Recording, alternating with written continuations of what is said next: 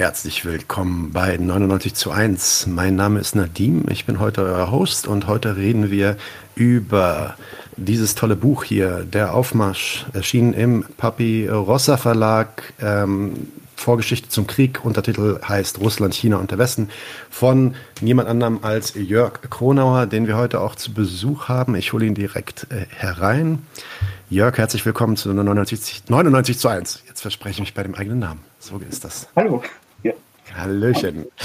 Ähm, ja, Leute, dieses Buch äh, ist unheimlich interessant. Wir gehen da jetzt auch gleich nochmal natürlich groß im Detail ein, aber es ist trotzdem eine große Leseempfehlung von unserer Seite. Wir werden dieses Buch auch in Zusammenarbeit mit dem Papirossa Verlag verlosen. Dazu kommt in den nächsten, in den nächsten ein bis zwei Wochen ähm, eine äh, ja, Verlosungsankündigung. Das kennt ihr ja, das machen wir jeden Monat so. Dann habt ihr die Möglichkeit, davon zwei Exemplare, natürlich nicht beide, sondern jeder eins, ähm, zu gewinnen. Nochmal herzlich willkommen, Jörg. Ich freue mich sehr, dass du hier bist. Für alle, die Jörg nicht kennen, äh, Jörg Kronauer, Soziologe und freier Journalist. Er lebt in London, da ist er jetzt gerade auch. Ich bin ganz auf der anderen Seite äh, des Erdballs. Ähm, und er ist Redakteur des Nachrichtenportals GermanForeignPolicy.com, ist natürlich auch Autor verschiedenster Bücher, wie nochmal äh, von diesem Buch hier, Der Aufmarsch, Vorgeschichte zum Krieg. Ähm, Jörg, bevor wir loslegen, hast du noch irgendwas, was du zu deiner Person sagen willst, oder äh, wollen wir direkt in die Fragen einsteigen? Direkt. Direkt. Eine Sache würde ich sagen. Ja. Gut, ja, das Buch habe ich, hab ich ja gerade schon erwähnt. Das Buch Der Aufmarsch hat den Untertitel Vorgeschichte zum Krieg. Nun ist das Buch interessanterweise schon am 1. April 2020 erschienen, äh, 2022, entschuldige bitte, erschienen. Das heißt, es sind nicht mal sechs Wochen nach Kriegsbeginn, äh, dass dieses Buch veröffentlicht wurde. Das heißt, ich, ich, ich nehme einfach mal an, dass das Buch schon vorher in Entwicklung war, also dass du es nicht erst in den sechs Wochen fertig geschrieben hast und dass es dann halt natürlich in dem, in dem Vorwort auch nochmal angepasst wurde aufgrund des Kriegsbeginns. Wenn das so ist, ähm, dann hast du ja quasi eigentlich diese Entwicklung, auch die Eskalation, die eskalierende Entwicklung ähm, und den Weg auf den Krieg zu quasi schon vorhergesehen. Was hat dich damals dazu bewogen, dieses Buch so zu schreiben, wie du es geschrieben hast? Das war einfach eigentlich die äh, langfristige Beobachtung ähm, des äh, wirklich komplexen Verhältnisses auf der einen Seite zwischen, ich sage jetzt mal, dem Westen, da gibt es natürlich Unterschiede zwischen Deutschland und der EU auf der einen Seite und den USA auf der anderen Seite, aber Gut, ähm, in den Fragen, ähm, in, um die es in dem Buch geht, hat der Westen tatsächlich oft eine, ähm, ja, führt eine äh, zumindest in Bündnisform gemeinsame Politik. Ähm, ja, und das Verhältnis eben zwischen dem Westen und äh, auf der einen Seite Russland, auf der anderen Seite China ist eines, was schon lange wirklich ja, ähm, angespannt ist, wo die Spannungen immer mehr zugenommen haben, ähm, wo auch äh, ja, verschiedene Aktivitäten zugenommen haben, die man, ja, die ich durchaus als aggressiv einstufen würde, vor allem auf westlicher Seite, muss man dazu sagen. Und ähm, ja, das, äh, die Beobachtung dieser Entwicklung hat mich eben dazu veranlasst, ähm, oder andersrum, ich recherchiere dazu auch praktisch in meinem Alltag und ja, ähm, hat mich eben dazu veranlasst, dann äh, eben zusammen mit Papyrossa eben dieses Buch zu machen. Das muss man dazu sagen, das Manuskript war tatsächlich am 22. Februar schon fertig, also zwei Tage vor Kriegsbeginn. Ähm, insofern konnte der Krieg selbst äh, wirklich nur noch in Vorwort, das dann nachgeschoben werde, wurde praktisch kurz erwähnt werden, aber ja, er selbst ist nicht mit drin. Ja, genau. Ähm, also du, du beschreibst ja auch, also wirklich, ne, der Untertitel heißt jetzt Vorgeschichte zum Krieg, aber wie gesagt, du hast das Buch vorher geschrieben eigentlich, der Krieg hatte noch gar nicht begonnen, als du eigentlich mit dem Manuskript fertig warst. Trotzdem beschreibst du ja wirklich so eine, ähm, ja, eine, eine Entwicklung, die nicht erst vor kurzem begonnen hat, sondern eigentlich was eine Kontinuität hat, die mindestens so 20 Jahre zu, zurückliegt. Und ohne da jetzt zu sehr ins Detail zu gehen, ähm, weil wir das gleich noch machen werden, wie würdest du jetzt, ähm, ja, wie würdest du zusammenfassend vielleicht die Beziehungen zwischen dem Westen, Russland und China charakterisieren? Oder vielleicht anders gefragt, was sind so die zentralen ähm, äh, Kernaussagen deines Buchs? Wenn man es mal wirklich grob strukturieren will, würde ich sagen, ähm, der Westen, das sind die Mächte, die auf jeden Fall ganz klar die letzten 30 Jahre die Weltpolitik dominiert haben, seit 1991, also seit dem Ende der Sowjetunion. Im Prinzip vorher schon wirklich äh, starke Mächte waren weltweit, aber seit 1990, 91 eben wirklich sozusagen die alleinige Dominanz hatten. Ganz vorne dran natürlich die USA. Mit China ist es so, dass China einfach ökonomisch und inzwischen auch politisch ganz gewaltig erstarkt und einfach sozusagen ähm, der große Rivale des Westens ist im Kampf, aus westlicher Sicht jetzt mal gesprochen, im Kampf um die globale Hegemonie. Und von daher, da die westlichen Staaten eben nicht bereit sind, ihre globale Hegemonie kampflos aufzugeben, ist es schon so, dass äh, eben der Aufstieg Chinas praktisch als eine, ja, wenn man es zugespitzt sagen möchte, feindliche Aktivität betrachtet wird, gegen die es vorzugehen gilt. Und mit Russland ist es ein bisschen, naja, gemischt sozusagen, denn Russland war ja in eigentlich 1990, 91, als sich die Welt wirklich gravierend verändert hat, eigentlich mehr oder weniger am Boden machtpolitisch gesehen. Und zu der Zeit eben hat es begonnen, dass die westlichen Staaten ihre Macht ausgedehnt haben Richtung Osten und Südosteuropa, immer weiter in diese Richtung und immer weiter praktisch in das direkte Umfeld Russlands hinein. Das heißt also, da ist ähm, in den letzten 30 Jahren hat sich da so eine Expansionsbewegung vollzogen seitens sowohl Deutschlands und der EU als auch mit anderen Motiven der USA, die eben zu einem Crash mit russischen Interessen ja, geführt hat, unweigerlich eigentlich. Und äh, ja, das ist sozusagen die Kernbewegung äh, im Verhältnis zwischen dem Westen und Russland gewesen in den letzten 30 Jahren. Dann gehen wir doch mal direkt auf den ersten Teil des Buches ein und gehen da mal ein bisschen mehr ins Detail. Du untersuchst in dem ähm, Buch, in dem ersten Teil des Buches untersuchst du ähm, genau diese Geschichte des Westens in, in Beziehung zu Russland. Und eines ähm, der zentralen Themen bei der, bei der öffentlichen Diskussion um den Krieg ja auch äh, ist die NATO-Osterweiterung. Kannst du uns da einen kurzen, ja, so kurz wie du es kannst, historischen Überblick äh, dazu geben, was ist da eigentlich passiert und wie hat Russland darauf reagiert oder auch vielleicht erstmal nicht darauf reagiert? Mhm. Eigentlich hat das 1990 schon begonnen, denn 1990, als die Bundesrepublik und die USA, das waren die Hauptverhandlungspartner ähm, der Sowjetunion in den Gesprächen, ähm, ob die Sowjetunion einwilligen würde in die Übernahme der DDR durch die BRD, ne, also die sogenannte Wiedervereinigung. Und ähm, eine Bedingung, die die Sowjetunion damals gestellt hat, ähm, dafür eben Ja zu sagen zu der sogenannten Wiedervereinigung, die Bedingung war es, dass ähm, eben die NATO als Militärblock sich nicht nach Osten erweitert, nicht nach Osten expandiert, aus dem einfachen Grund, dass die Sowjetunion und dann später auch Russland es nicht wollte, dass die NATO ihr sozusagen mal einfach gesagt auf den Pelz rückt ähm, geografisch gesehen. Und äh, ja, diese Zusage ist dann sehr rasch gebrochen worden. 94, 95 ist dann klar geworden, dass die NATO eben entgegen ihrer nur mündlich gegebenen Zusage halt äh, doch eben setzen wird auf eine Osterweiterung. Das heißt, sie hat begonnen, die ehemaligen Staaten der Warschauer Vertragsorganisationen Warschauer Pakt hat man ja in der Bundesrepublik immer gesagt, die so schrittweise aufzunehmen. Das waren die baltischen Staaten, die aufgenommen wurden, mit denen die NATO dann ähm, tatsächlich schon an die russische Grenze herankam. Das waren Polen, Tschechien, die Slowakei, Ungarn und letztlich dann auch Rumänien, Bulgarien, die aufgenommen wurden. Und damit hatte die NATO dann praktisch schon einen ganz gewaltigen Expansionsschritt in Richtung Osten gemacht. Und für Russland war das bedrohlich. Gegenbeispiel ist ja immer, was äh, würde völlig fiktiv und völlig unsinnig eigentlich. Aber was würde die Bundesrepublik, die Bundesregierung sagen, wenn die Schweiz einem Militärbündnis mit China beitreten würde?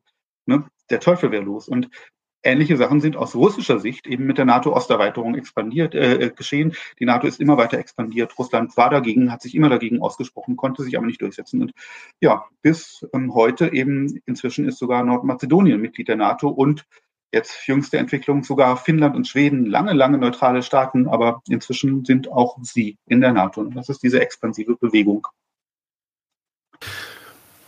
Vielleicht, vielleicht da die, die kurze Nachfrage. Ähm, es gibt ja natürlich dann einerseits das Narrativ, was natürlich auch Putin selbst dann gefahren hat, als er, als er den Krieg äh, loslegte in der, in der Ukraine, nämlich dass, er, ja, dass die sich bedroht fühlen und dass das ein Selbstverteidigungsmove ist quasi. Ähm, was, äh, mal von der anderen Seite her gesprochen, nicht von der bedrohten Seite, sondern von, von, ja, von der NATO-Seite. Was würdest du denn glauben, ist eigentlich die Motivation hinter dieser Osterweiterung gewesen? Es wird ja dann immer gesagt, dass, ja, das hat ja, das ist ja gar keine Bedrohung gegen Russland, da ist ja eigentlich auch gar nichts böse gemeint, das geht im Endeffekt nur um, weiß ich nicht, vielleicht wirtschaftliche Kooperation, die NATO und wirtschaftliche Kooperation, okay. Ähm, was, was ist da der Hintergrund? Also äh, warum äh, findet diese Osterweiterung statt, wenn doch klar ist, dass sich das auf einer diplomatischen Ebene dann irgendwann zu einer Eskalation entwickeln muss? Da kann man die Interessen ausdifferenzieren. Auf der einen Seite, ich möchte mal auf Deutschland zuspitzen und auf der anderen Seite die USA. Für die USA ist es so gewesen, dass NATO-Osterweiterung immer bedeutet hat, einen festeren, größeren Fuß auf dem europäischen Kontinent zu haben. Denn in der NATO sind ja die USA die stärkste, allein schon militärisch, eine völlig die stärkste Macht. Und von daher, das hieß schlicht und einfach immer einen größeren, einen immer größeren Fuß auf dem europäischen Kontinent und gleichzeitig auch deutlich sicherstellen, ich meine, wenn, sagen wir mal, ähm, Bulgarien NATO-Mitglied ist, dann gibt es keine Chance für Russland, jemals ein Militärbündnis mit Bulgarien zu schließen. Ne? Das heißt also schlicht und einfach Machtsicherung. In einem Zeitpunkt, wo Russland schwach war, die 90er, die 2000er Jahre, da hat ähm, eben die USA Wert auf die NATO-Osterweiterung gelegt, um ihre Macht auszuweiten. Aus deutscher Sicht, ja, ich sage jetzt aus, aus Sicht der deutschen, der herrschenden Kreise in Deutschland, wenn man so will, also der, der Mächtigen in Deutschland, war es so, dass Ost- und Südosteuropa eigentlich klassisches ökonomisches Hinterland gewesen sind. Ne, also da, wo man investiert, wo man hin exportiert, wo man einen Absatzmarkt hat, wo man auch gewisse ähm, ja, Rohstoffe herkriegt, also agrarische Rohstoffe vor allem, wo man billig produzieren lassen kann. Und klar, das hat die EU aus der Erweiterung gebracht. Aber die Idee war, wenn die Staaten Ost- und Südosteuropas zusätzlich noch in die NATO reingehen, dann ist da wirklich ganz fest der westliche Fuß drauf und dann kann da sozusagen, dann hat Russland keine Chance mehr, da auch ökonomisch einzubrechen in Ost- und Südosteuropa. Und ja, so ist es, so, so gesehen ist es die NATO-Osterweiterung aus deutscher Sicht ähm, der Versuch gewesen, die deutsche Hegemonie zwecks ökonomischer Ausbeutung mithilfe der EU nach Osten auszudehnen. Und letzte Frage dazu, dann wird oft, oft auch gesagt, ja, na gut, NATO-Osterweiterung, das hört sich immer so an, als ob die NATO irgendwie diesen ähm, Ländern im Osten aufgezwungen worden wäre. Das war ja aber gar nicht der Fall. Viele von diesen Ländern wollten ja, also zumindest diejenigen Länder, die irgendwie demokratische Vertretung haben, ähm, wo man das so ein bisschen nachvollziehen kann, äh, wollten äh, der NATO beitreten. Was, was sagst du denn dazu? Ja, wir wollten das. Ähm, das hat verschiedene Ursachen. Eine der Ursachen ist, dass es mit den Umbrüchen 1990, ähm, um 1990 natürlich auch einen Elitenwechsel gegeben hat. Das heißt also, man müsste das nach Land ausdifferenzieren, aber im Großen und Ganzen sind in den Ländern Ost- und Südosteuropas wirklich klar pro-westlich orientierte Banker, Manager, Politiker ans Ruder gekommen. Ne, und klar, die wollten natürlich dann ihre Länder in die NATO reinführen. Steht ihnen natürlich auch frei. Das ist immer die eine Sache. Nur die andere Sache ist, ähm, in der internationalen Politik und letztlich auch im internationalen Recht ist es so, ähm, oder in internationalen Abkommen ist es so, dass natürlich gesagt wird, jedes Land hat die, das Recht auf freie Bündniswahl. Gleichzeitig ist es aber auch so, dass, so sieht zum Beispiel die Europäische Sicherheitscharta vor, ähm, die im OSZE-Rahmen unterzeichnet worden ist. Ähm, gleichzeitig ist es so, dass äh, Länder, die Staaten, die einem Bündnis beitreten, immer auch dafür sorgen müssen, dass dieser Bündnisbeitritt nicht das Kräftegleichgewicht in der jeweiligen Region völlig aus dem Ruder bringt und damit zu Lasten der Sicherheitsinteressen anderer Staaten geht. Ne? Also es gibt immer beides. Natürlich darf ähm, jedes Land äh, prinzipiell jedem Bündnis beitreten, dem es will. Nur dadurch entstehen auch äh, eben Kräfteverschiebungen und in internationalen Übereinkünften ist es so, dass gesagt wird, solche Kräfteverschiebungen müssen berücksichtigt werden bei diesen Beitrittsprozessen. Da muss ein Ausgleich gefunden werden und notfalls muss auch mal auf einen Bündnisbeitritt verzichtet werden, um eben das Kräftegleichgewicht zu wahren und um zu verhindern, dass es so aus dem Ruder läuft, dass es hinterher zu einer kriegerischen Entwicklung kommt. Ups, wunderbar. Ich war gemutet. Sorry. Ähm, da bin ich wieder. Und zwar, ja genau, machen wir dann direkt weiter. Du hast es auch schon so ein bisschen angesprochen. Die deutsche Position war dann ein bisschen eine andere. In deinem Buch, also ja, in deinem Buch sprichst du sogar in Bezug auf, auf, auf Russland ähm, von, von so einer Art ja, trans, transatlantischer Rivalität zwischen Deutschland und den USA. Ähm, äh, weil, weil die, die Deutschen tatsächlich in dem Umgang mit Russland und auch in den, ja, wie soll man sagen, den Zielen, was die was die diplomatische Zusammenarbeit mit Russland angeht, andere Ziele hatten als die USA. Und das hat sich vor allem dann auch in den Verhandlungen um die Ukraine-Krise 2014 äh, deutlich gemacht. Kannst du dazu ein bisschen was erzählen?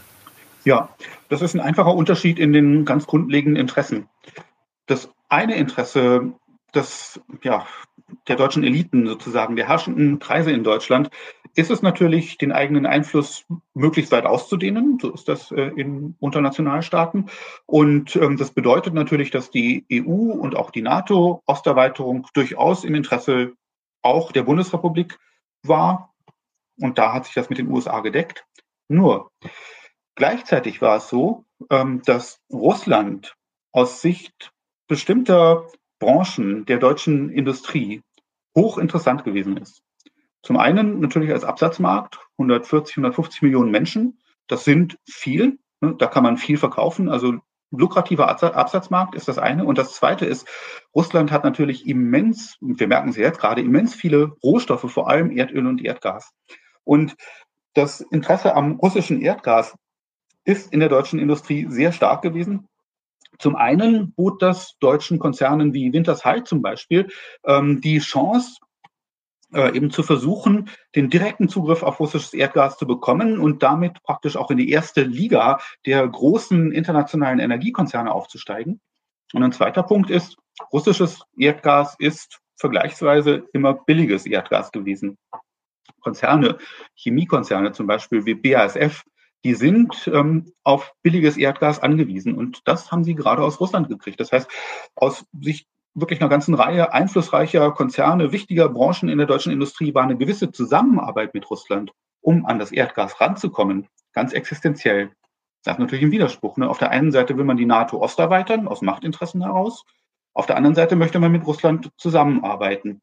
Und diese Zusammenarbeit mit Russland ist eben sozusagen das deutsche Spezifikum gewesen. Das haben die USA auch, aber nur ganz schwach ausgeprägt gehabt. Und von daher hat eben die Bundesregierung immer versucht, beides irgendwie so lange wie möglich zusammenzukriegen. Die Zusammenarbeit mit Russland auf der einen Seite und die NATO-EU-Osterweiterung auf der anderen Seite. Eigentlich letztlich in letzter Konsequenz unvereinbare Ziele.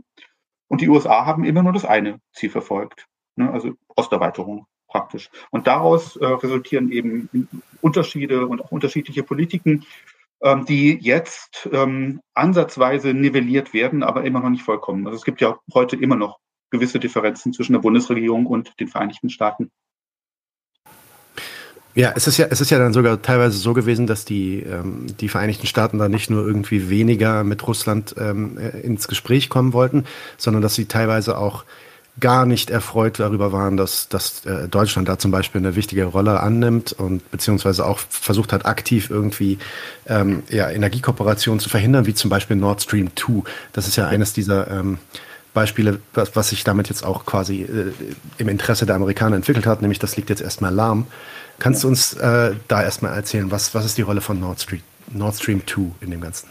Auf der einen Seite war es die Fortsetzung der deutschen Politik beim Erdgas mit Russland eng zusammenzuarbeiten. Und klar, diese Pipeline, die hätte ja das Erdgas zusätzlich zu dem ersten Strang, ne, Nord Stream One, ähm, praktisch exklusiv nach Deutschland geleitet. Ne? Tolle Sache, hat man nicht nur direkten Zugriff, sondern auch die absolute Kontrolle, kann das Erdgas dann weiterverteilen.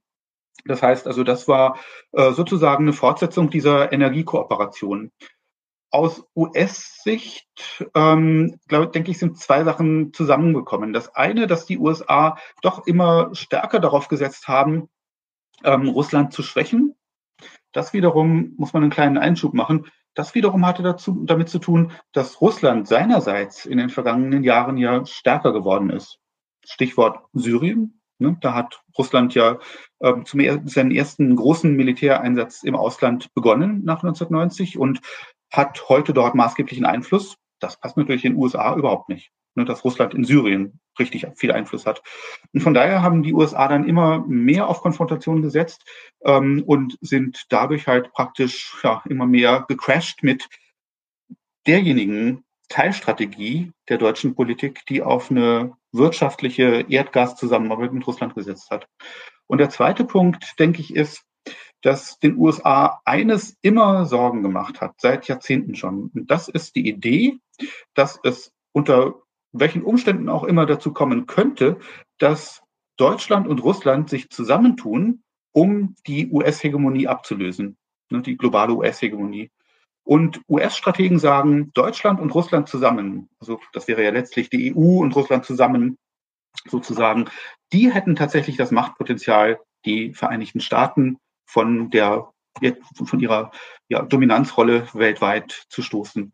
Und das ist sozusagen der zweite Punkt, warum die USA dann gesagt haben, damit Deutschland und Russland nie auf die Idee kommen, wirklich eng zusammenzuarbeiten, müssen wir dieses Nord Stream 2 halt ähm, zerhauen, zerschlagen und diese Kooperation wirklich beenden, damit da Ruhe im Karton ist und wir nicht Sorgen haben müssen, dass diese beiden zusammen uns vom Thron stoßen. Ein bisschen vereinfacht gesagt, aber das ist ein wichtiges Element dieser ja, Strategie eben gewesen. Ja, Okay, ich wurde auch gerade freundlichst darauf aufmerksam gemacht, dass es Nord Stream 2 heißt und nicht Nord Stream 2. Es tut mir sehr leid. Ähm, Hier sagt man Nord Stream 2 in London. Ich glaube schon, ja, genau. Anyway, ähm, aber wir sind ja, wir reden ja Deutsch, insofern bleiben wir beim Deutschen. Ähm. Du beschreibst dann in deinem Buch auch, okay, das gibt einmal die NATO-Osterweiterung, dann gibt es ähm, ja, transatlantische Rivalitäten, was die, Diplomat die diplomatischen Beziehungen angeht, quasi. Ähm, und gab, aber dein Buch, dein Buch dreht sich ja auch um diesen Aufmarsch und das, da, da zeigst du auch noch an einigen anderen Ecken, wie ähm, ja da quasi äh, ja, gegen Russland aufgemarscht wird, auf, aufmarschiert wird. Ähm, eine der Aspekte, die du da beleuchtest, einer der Aspekte, den du beleuchtest, ist dann, sind dann diese, diese Sanktionen, mit denen Russland belegt wurde, und zwar schon seit 2014 also du, du führst es da wirklich sehr, sehr detailliert aus. Ähm, da können wir jetzt vielleicht nicht ins jede Deta in jedes Detail gehen, welche Sanktionen da was er bewirkt hat, aber vielleicht kannst du exemplarisch so ein paar Fälle durchgehen. Was für Sanktionen waren das eigentlich und was waren die Konsequenzen und wie hat Russland dann auch auf diese Sanktionen reagiert? Mhm. Es waren erstmal natürlich Sanktionen, die versucht haben auszuschließen, dass Russland irgendwelche äh, Waren aus dem Westen erhält, die für die Rüstungsproduktion wirklich genutzt werden können. Das war ein wichtiges Ziel. Das hat in Deutschland zum Beispiel den Maschinenbau stark getroffen, ne, klar, weil da viele sogenannte Dual-Use-Güter auch rüber exportiert wurden, also Waren, die man für irgendwas verwendet, aber die man theoretisch auch für die Rüstungsproduktion verwenden könnte. Ne, und das fiel alles flach. Weiterer wichtiger Bereich, ähm, es durften keine Produkte mehr rübergeliefert werden, die für die Erdölförderung wichtig waren. Ne? Und das hat dazu geführt, dass zum Beispiel ein US-amerikanisch-russisches Förderprojekt in der russischen Arktis kaputt gegangen ist. Ne? Das war eigentlich ein hochambitioniertes Projekt, das so eine Pionierfunktion für die Ausbeutung von Erdöl in der Arktis hatte. Hochkomplexer, technisch sehr schwieriger Prozess und das sollte eben in Russland ausprobiert werden. In den USA wollte das ExxonMobil tun, aber die Sanktionen haben das unmöglich gemacht. Russland hat seinerseits darauf reagiert, indem es natürlich erstmal versucht hat, damit umzugehen. Das heißt also, die Güter, die nicht mehr aus dem Westen kamen, woanders herzukriegen, hat ein kleines Beispiel der chinesischen Maschinenbauindustrie Aufschwung in Russland verschafft, ne? weil das, was sozusagen den deutschen Flöten ging, da sind äh, doch gezielt auch chinesische Maschinenbauunternehmen reingestoßen. Russland hat auch Gegensanktionen verhängt, zum Beispiel gegen äh, gewisse Agrarprodukte aus dem Westen, hatte auch das Ziel, dass Russland eben ja, agrarisch von der Nahrungsmittelproduktion her unabhängig werden wollte. In der Ahnung, dass es irgendwann mal zum Crash mit dem Westen kommen könnte. Und wenn man dann nicht genug Nahrung für die eigene Bevölkerung hat, dann ist man am Ende. Von daher, ja, das waren so zwei wichtige Punkte im Zusammenhang mit den Sanktionen. Mhm. Ein anderer Punkt, den du beschreibst, sind die politischen Einmischungen in die, ja, man könnte sagen, die internen Affären Russlands die sich äh, auch in dieser, ja, in diesem, in diesem Aufmarsch quasi ausdrückten. Hast du dafür ein paar Beispiele? Also einige werden jetzt bestimmt sagen, ach ja, stimmt, da war diese Sache, aber ähm, ja, es gibt, ähm, ja, genau. Es, es, gab immer den Versuch, äh, in Russland Opposition gegen die Regierung zu unterstützen. Vor allem natürlich die pro-westliche Opposition. Das heißt also, die wurden ähm, erstmal mit einer positiven Berichterstattung gewürdigt. Äh, die Berichterstattung wurde auch zum Beispiel über die Deutsche Welle dann in, in Russland halt ähm, weitergegeben. Man hat also versucht, sozusagen in Russland ähm, dem Westen nahestehende Kräfte für sich zu gewinnen und sie zu stärken, auch mit dem Ziel, irgendwann mal vielleicht ähm, die Regierung von Putin abwählen lassen zu können. Ähm, das bekannteste Beispiel für die Unterstützung von Oppositionellen, das ist sicherlich der Nawalny, ne, der ja ab einem bestimmten Zeitpunkt ganz massiv gefördert wurde von den westlichen Staaten. Nawalny ist jetzt inzwischen ja einer harten Repression in Russland ausgesetzt.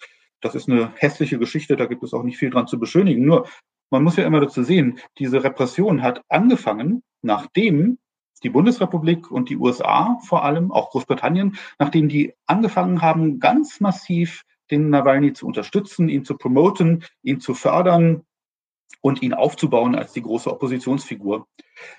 Wir wissen ja, wie das hier ist, ne? also ähm, wie reagiert wird, wenn die russische Politik, sagen wir mal, die AfD unterstützt. Ne? Das gibt es ja, großer Skandal. Russland mischt sich bei uns ein. Die westlichen Staaten haben genau dasselbe in Russland über Jahre und Jahrzehnte hingemacht, ne, auf politischer Ebene ja, das ist schon eine Sache gewesen, die die Spannungen ganz massiv befördert hat. Ja, und ich meine, also, also vom Gefühl her ist es wirklich so, dass man wirklich jedes Jahr irgendwas mitbekommen hat. Ich weiß noch, also das war sogar vor 2014, diese ganzen Pussy Riot-Geschichten. Dann gab es, gab es die eine Vergiftung von dem Ex-Geheimdienstler. Mhm. Ähm, also es war dann, es war dann immer irgendwie irgendwas am, am Laufen und Nawalny natürlich ganz groß.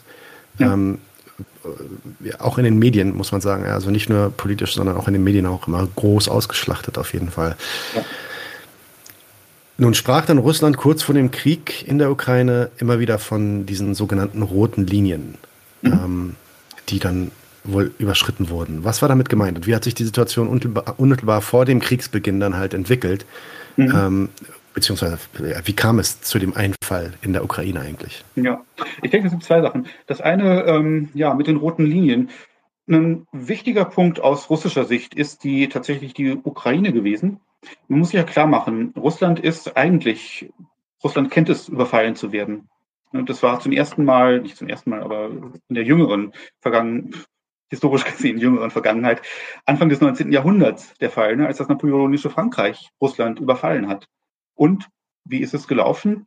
Sie haben diese riesigen Strecken ne, da über Belarus und die heutige Ukraine zurücklegen müssen. Und letztlich haben sie es nicht geschafft, weil sie es nicht, also Russland wirklich niederzuwerfen, haben sie nicht geschafft, weil sie diese riesigen Strecken nicht bewältigt gekriegt haben. Ne? Da musste ja Nachschub geholt werden, da musste auch was zurücktransportiert werden. Und das war ein riesiger Aufwand und dann kam der Schnee dazu. Also, das heißt also, diese riesigen Entfernungen sozusagen haben Russland damals gerettet. Ähnlich übrigens im Ersten und im Zweiten Weltkrieg, als das Deutsche Reich jeweils Russland überfallen hat. Und das bedeutet, diese riesigen Entfernungen, die eben einen Feind aus dem Westen zurücklegen musste, das ist für Russland existenziell wichtig. In der Debatte unter Fachleuten wird es auch als strategische Tiefe bezeichnet. Und strategische Tiefe ist was, das gibt es nicht nur zwischen Russland und Westeuropa. Das gibt es auch auf anderen Kontinenten zwischen anderen Staaten. Aber gut, das ist ein gutes Beispiel dafür. Und das Ding ist ja nun, wenn die Ukraine in die NATO eintritt, dann steht die NATO sozusagen direkt an der russischen Grenze. Ne? Und diese strategische Tiefe ist weg und Russland wäre möglicherweise nicht zu verteidigen. Und es ist nicht unbedingt nur ein wirklicher Beitritt in den vergangenen zwei, drei Jahren hat es begonnen, dass die westlichen Staaten angefangen haben, die Ukraine massiv aufzurüsten. Kleines Beispiel. Ich lebe in Großbritannien und die hiesige Regierung hat, wenn man es mal auf den Punkt bringt, gesagt, hier, Ukraine, wir stellen euch eine Marine hin. Das heißt also, wir liefern euch erstmal ein paar alte Marineschiffe, die wir nicht mehr brauchen, die könnt ihr schon mal verwenden. Dann helfen wir euch, eine Kriegsschiffindustrie aufzubauen. Ne? Und dann bauen wir euch sogar richtige Marinestützpunkte auf. Ne? Und ja, das war der Plan sozusagen. Und vor dieser Situation stand Russland und da hat Russland eben gesagt, die russische Regierung, das ist eine rote Linie für uns. Wenn ihr diese rote Linie wirklich überschreitet, wenn ihr das macht, dann sind wir, können wir uns nicht mehr verteidigen und dann müssen wir irgendwas tun. Das ist so die Sache mit den roten Linien. Man muss gleichzeitig dazu sagen, ähm, dass, das wäre jedenfalls meine Position, ähm, es längst nicht so gewesen ist, dass vor dem Krieg der politische Prozess ausgereizt worden wäre zur Durchsetzung dieser roten Linien. Und man muss gleichzeitig auch sagen, dass es auf russischer Seite doch ähm, und ähm, ja, das ähm, ist, haben viele in der Form übersehen, ich auch vorher, dass tatsächlich die russische Expansionsplanung in Bezug auf die Ukraine so eine großrussische Expansion doch tatsächlich weiter gewesen ist. Das ist verbunden gewesen mit dem Schlagwort Novorossiya, also Neurussland, das zum ersten Mal 2013, 14 aufgetaucht ist, dann aber wieder verschwunden ist und das inzwischen auch wieder auftaucht. Und das bedeutet halt so sinngemäß, dass eben ja, Russland oder Teile der russischen Eliten der Ansicht sind, dass eigentlich Teile der Ukraine eigentlich russisch wären. Also ich finde immer, wenn in Russland jemand Novorossiya sagt, dann ist das so ein bisschen wie wenn deutsche Politiker nach Tschechien fahren und vom Sudetenland reden, das sie gerne hätten. Und das heißt also, diese wirklich aggressiv, ähm, äh, ja, aggressive Expansionspolitik mit meiner Ansicht nach durchaus äh, imperialistischen Zügen, ähm, das ist was, was auf russischer Seite sicherlich bei der Entscheidung zum Krieg auch eine Rolle gespielt hat. Es ist beides. Für uns, denke ich, muss es immer wichtig sein, zu realisieren, dass diese Eskalationspolitik des Westens, ne, Ukraine aufrüsten, weiter aufrüsten, immer weiter aufrüsten, dass das ein wichtiger Beitrag dazu gewesen ist, die Spannungen ansteigen zu lassen. Das hätte nicht so sein müssen. Ne? Das hätten wir verhindern können und damit hätten wir vielleicht auch dazu beitragen können, diesen Krieg zu verhindern. Ja. Ähm, würdest du dann damit sagen, also ich meine, du hast das eigentlich schon quasi beantwortet, aber es gibt ja dann oft den Vorwurf, dass man, also wenn man, wenn man so argumentiert und historisch und, und auch äh, ja, mit dem Kontext argumentiert, ähm, dass dann relativ schnell der Vorwurf kommt, man würde ja behaupten, dass Putin keine andere Wahl gehabt hätte. Du hast es ja eigentlich auch schon gerade angesprochen. Natürlich hätte er eine andere Wahl gehabt und natürlich war das eine Entscheidung, die auch eventuell ideologisch motiviert war. Ähm, aber würdest du sagen, dass diese, ähm, ja, dieser Move absehbar war, beziehungsweise hast du den vorhergesehen? Also ich meine, wahrscheinlich wurdest du ja auch einigermaßen überrascht, so wie die meisten Leute davon. Ähm, Wusste, wusste der Westen, dass das passieren wird und mit welchem Feuer er hier eigentlich spielt? Oder ist er davon ausgegangen, dass Russland da klein beigibt? Ja, das sind zwei Sachen. Also mit welchem Feuer man spielt, das ist klar. Ne? Wenn man ein Militärbündnis in Richtung auf einen anderen Staat erweitert, ist das brisant. Ne? Also wenn, wir kennen ja die Geschichte mit äh, aus den frühen 60er Jahren mit den Raketen auf Kuba. Ne? Also wir wissen, wie die USA da reagiert haben. Das kam für die überhaupt nicht in Frage, sowjetische Raketen auf Kuba zu tolerieren. Ne? Und ja, wie soll, soll man westliche Raketen in der Ukraine tolerieren? Platt gesagt, ne? also wie brisant das im Kern war, das ist allen Beteiligten bewusst gewesen. Es muss, so naiv kann man gar nicht sein, dass einem das nicht ähm, bewusst ist. Das ist die eine Seite. Die andere Sache ist, ähm, den Krieg als solchen konkret jetzt vorausgesehen, das hat wirklich so gut wie niemand. Also es gibt ähm, Fachleute, ähm, einer ähm, ist mir bekannt, der hat äh, für Carnegie Moskau gearbeitet, also für eine US-Stiftung in Moskau. Der hat noch am Tag äh, vor dem, äh, also am Tag, am 21. Februar, ne, als der äh, Crash eigentlich losging äh, mit der Anerkennung von Donetsk und Luhansk, ähm, da hat der einen Artikel in der angesehensten und einflussreichsten Außenpolitikzeitschrift der USA veröffentlicht, in dem er im Prinzip geschrieben hat, ja, es ist schon nicht schön, was alles gerade passiert, aber es wird nicht eskalieren. Ne, und das hat viele so getroffen. Der BND-Präsident war in der Nacht vom 23. zum 24. Februar, war der in Kiew. Ne, da fährt man nicht hin, wenn man wirklich mit rechnet, dass es da kracht. Also nicht der BND-Präsident, da fahren irgendwelche untergeordneten Chargen hin, aber nicht, nicht er selbst. Ne? Und ähm, selbst ähm, äh, Zelensky hat noch zwei Tage vor Kriegsbeginn auf die Frage, ob er jetzt nicht ja. mal eine Generalmobilmachung einläuten würde, hat er gesagt, nee, also das ist übertrieben. Eine Teilmobilmachung reicht völlig aus. Das heißt also, wirklich vorausgesehen haben es eigentlich die allermeisten nicht. Ähm, also den konkreten Fall. Das bedeutet nicht, dass man nicht wusste, dass man eine hochbrisante Geschichte da fährt, indem man die Ukraine praktisch aufrüstet und ja, immer näher, immer enger an die NATO anbindet. Ja, die Amerikaner haben, glaube ich, schon Wochen davor irgendwie davon gewarnt. Das sollte ja. dann irgendwie am 14. Februar oder so passieren und dann doch am 17. und dann doch am 19. und dann noch ja. am 20. bis es dann irgendwann doch geklappt hat.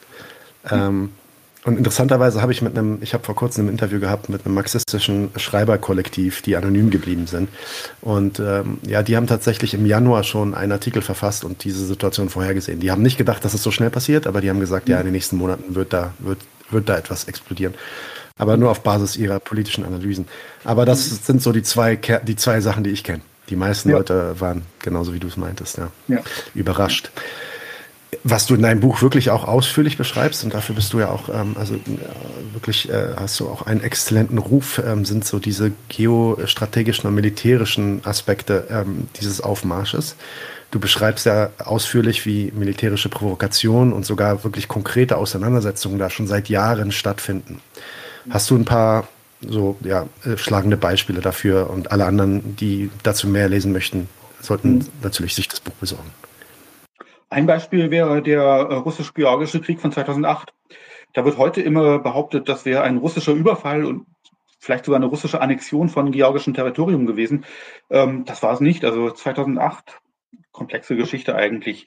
Es ging erstmal im Kern um ein ganz kleines Gebiet in Georgien, das Südossetien heißt und wo die Leute sich abspalten wollten, die Mehrheit der Bevölkerung von Georgien. Das hat zu einem Krieg geführt, Anfang der 90er Jahre. Und das wiederum, dieser Krieg wurde dann beendet durch einen Waffen, nicht beendet, aber eingefroren durch einen Waffenstillstand. Und den haben praktisch russische Soldaten überwacht, diesen Waffenstillstand in Südossetien. Und im Sommer 2008 fängt die georgische Regierung an, da reinzuschießen nach Südossetien, beschießt auch die russischen Truppen, die da zur Überwachung des Waffenstillstandes da sind, also greift praktisch an. Und was Russland dann getan hat, ist praktisch das zu tun, worum es, wozu es eigentlich verpflichtet war, nämlich den Waffenstillstand wieder durchzusetzen. Dazu hat Russland eben Truppen über den Kaukasus geschickt nach Georgien rein, hat äh, eben die georgischen Streitkräfte so weit zurückgeschlagen, dass sie die Beschießung äh, Südossetiens unterlassen mussten. Und ähm, ja, dann kam es eben wieder zur Wiedereinsetzung des Waffenstillstandes praktisch. Aber man muss sagen, eine klare Pro äh, Provokation von Seiten Georgiens gewesen und viele sagen, Georgien hätte das nicht gemacht, wenn es nicht zumindest vermutet hätte, dass es dabei von den USA unterstützt würde. Das ist dann praktisch nicht wirklich unterstützt worden, aber gut. Also das ist eine klare Provokation. Das, äh, denke ich, muss man so einstufen. Eine zweite Sache ist, ähm, dass die westlichen Staaten immer wieder und immer größere Manöver durchgeführt haben, vor allem verstärkt nach 2014, also nach der Eskalation des Ukraine-Konflikts. Da gab es große Manöver im Schwarzen Meer, in der Ostsee, auch im hohen Norden, in der Arktis, in der Arktis, Nordpol, ne? also, aber das Ding ist Manöver in der Arktis, im Norden Norwegens. Das heißt also Manöver in relativer Nähe zu der Basis der russischen Nordflotte. Und das ist genau die Basis, wo zwei Drittel der ähm, Marine-Zweitschlagsfähigkeiten, der nuklearen Zweitschlagsfähigkeiten Russlands äh, eben stationiert sind. Ne, also eminent wichtig. Und auch da in der Nähe führt die NATO ein 2000, 2019 äh, schon ein riesiges Manöver durch. Ne, also das sind natürlich Provokationen. Oder seit 2020 halt die Defender Europe Manöver, wo die Vereinigten Staaten den großen Aufmarsch über den Atlantik nach Ost- und Südosteuropa geprobt haben. Jedes Jahr einmal. Also das sind schon Sachen, die provozieren, auf jeden Fall. Okay, kommen wir mal zu dem zweiten Teil deines Buches und äh, wir werden dann auch nochmal auf den Zusammenhang äh, aufmerksam machen. Aber im zweiten Teil beschäftigst du dich quasi ja, mit, mit der gleichen Frage, nämlich dem Machtkampf, ähm, der vom Westen veranstaltet wird Richtung China, beziehungsweise sagen wir es anders, der Machtkampf zwischen dem Westen und China.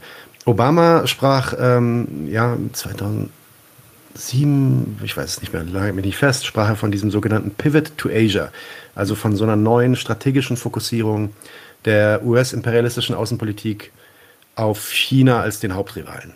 Mhm. Warum ist das eigentlich so? Warum gerät China immer mehr ins Fadenkreuz des Westens hier? Der Grund ist ähm, schlicht und einfach, die USA waren ja wirklich lange die dominante Macht schlechthin weltweit.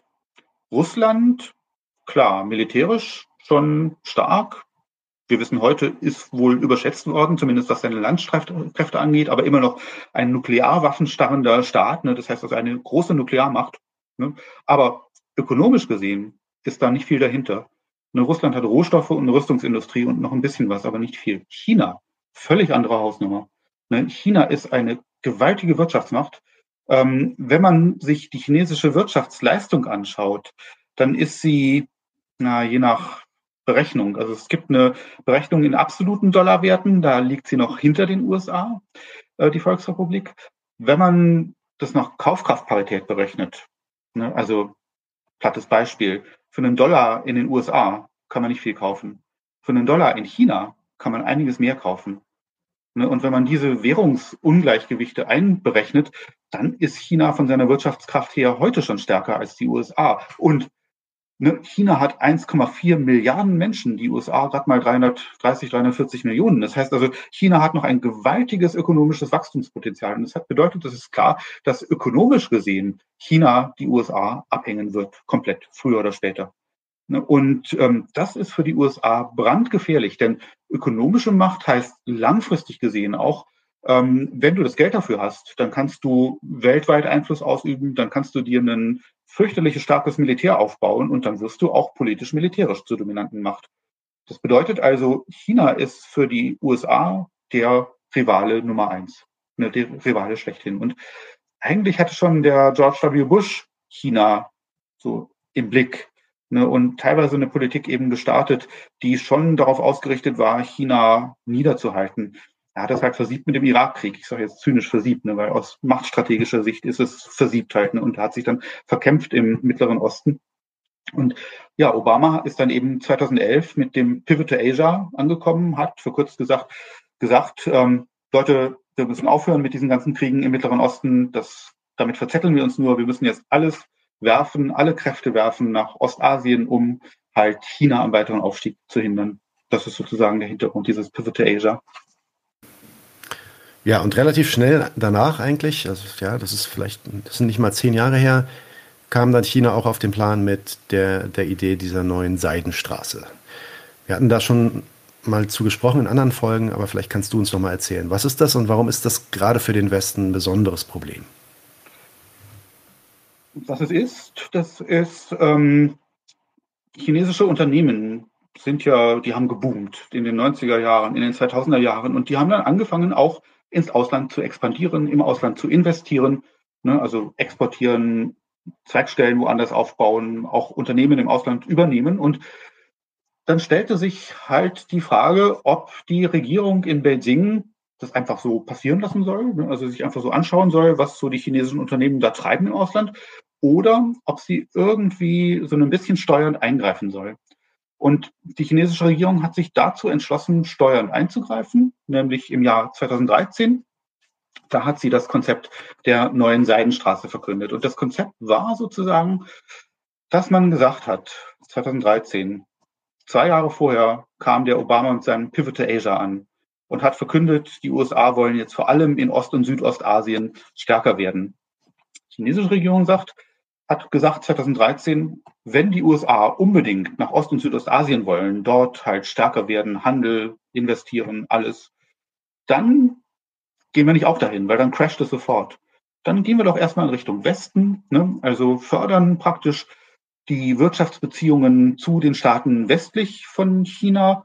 Na gut, da ist Zentralasien, da ist wenig Infrastruktur. Das heißt, man muss erstmal Infrastruktur aufbauen, Schienenverbindungen aufbauen, Eisenbahnverbindungen, Straßen bauen, oder auf dem Seeweg, ne, halt ähm, durch den Indischen Ozean dann Häfen bauen, all diese Infrastruktursachen. Und das hat die chinesische Regierung dann seit 2013 gezielt gefördert, hat das Ganze genannt Neue Seidenstraße, ein sehr geschickter, wie ich finde, Werbebegriff.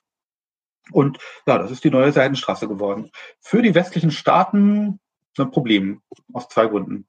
Der eine Grund ist, dass China damit natürlich seine Außenbeziehungen gestärkt hat. Und klar ist, in, ja, sagen wir mal, aus Sicht der Vereinigten Staaten oder auch aus Sicht der europäischen Mächte, wenn da der große Rivale seine Außenbeziehungen erfolgreich stärkt, ja, dann verliert man selber. Ne? Das, also in diesem Machtkampf sozusagen. Das heißt also, das war der eine Grund. Und der zweite Grund ist, diese neue Seidenstraße, das lief und da wurden Häfen ausgebaut und da wurde plötzlich auch ein Hafen in Piräus ausgebaut. Griechenland, EU. Ne? Und plötzlich hatte China in Griechenland Einfluss der spürbar war und sich auch in einigen Entscheidungen der griechischen Regierung niedergeschlagen hat. Die konnten ja hier ihrem Investor im Hafen von Piräus nicht auf den Fuß treten. Klar. Ne, und da war natürlich aus Sicht der deutschen Regierung äh, wirklich die Sache am Dampfen, denn da hat praktisch China, der große Rivale, Einfluss gewonnen in der EU. Und Deutschland betrachtet die EU ja eigentlich als sein klassisches Einflussgebiet. Ne, klar, das war der Punkt, wo es gecrashed hat. Dann und das hat eben den, ja, die Motivation und auch die Versuche der deutschen Regierung geschärft, etwas gegen die neue Seidenstraße zu unternehmen. Ja, wenn man in Griechenland irgendwas privatisieren oder zu einem äh, Spottpreis äh, irgendwie ankaufen kann, dann äh, muss man schon Deutschland sein. Da darf man nicht China sein, auf jeden Fall. Ja. Ja, ähm, vor einigen Jahren noch, äh, ja, also gar nicht so lange her, vor allem unter Trump, dann wurde klar, dass dieser Handelskrieg ähm, und diese gegenseitigen Sanktionen immer mehr so in, ins, ins, ins, Zentrum rückten, beziehungsweise eskalierten vielleicht. Ja. Es gab dann richtig Strafzölle, Sanktionen gegeneinander. Ich weiß noch, diese, ähm, ich glaube, eine, eine Frau war das, die CEO von der großen chinesischen Firma Huawei, ähm, wurde dann irgendwie verfolgt in den USA, beziehungsweise Huawei wurde auch irgendwie sanktioniert. Man äh, durfte keine Huawei-Telefone mehr in den USA verkaufen. Großes Trara. Ähm, kannst du uns auch hier ein paar Beispiele bringen? Also ich meine, das war vielleicht jetzt eins, ähm, exemplarisch für den neuen Umgang des Westens mit China und äh, auch nochmal, wie China darauf reagiert hat. Mhm. Ähm, ja, das, ähm, man kann wirklich zwei Sachen gut nennen. Das eine waren die Strafzölle. Ne, da mussten halt plötzlich, ähm, wenn chinesische, in, in China hergestellte Waren in die USA geliefert wurden, wurden fette Zölle draufgeschlagen. Ne, das heißt, das Zeug wurde teurer.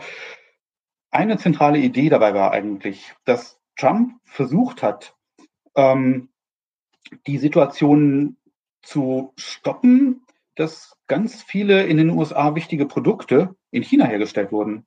Ist ja heute noch so, ne? iPhones werden maßgeblich in China hergestellt. Und stell dir mal vor, USA ohne iPhones. Das geht, glaube ich, nicht. Ne? Das heißt also, ähm, die Idee war das schon sozusagen, jetzt solche Sachen wie die iPhone-Produktion in China unrentabel zu machen und die Konzerne dazu zu zwingen, zum Beispiel, was weiß ich, die iPhones in Mexiko herzustellen oder wo auch immer. Das war so die eine Sache.